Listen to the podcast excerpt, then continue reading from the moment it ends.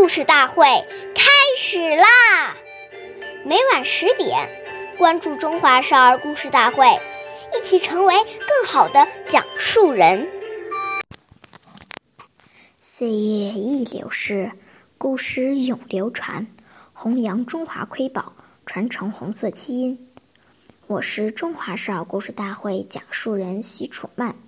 今天我给大家讲的故事是《故事大会》第十集《习书记的群众观》。今天我给大家讲的故事是习仲勋爷爷的小故事。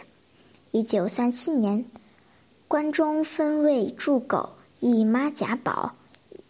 有一天，炊事员老李给神秘地告诉习中官爷爷。锁住媳妇常常偷你们家火火房的灭和柴，你们怎么说？治治？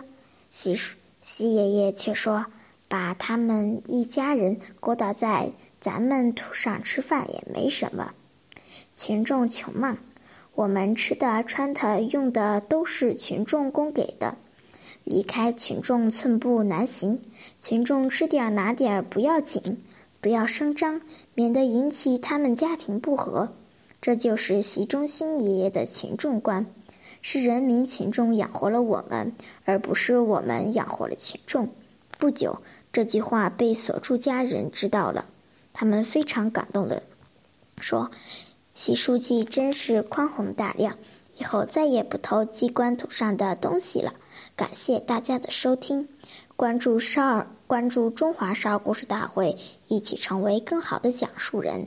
我们下期节目再见。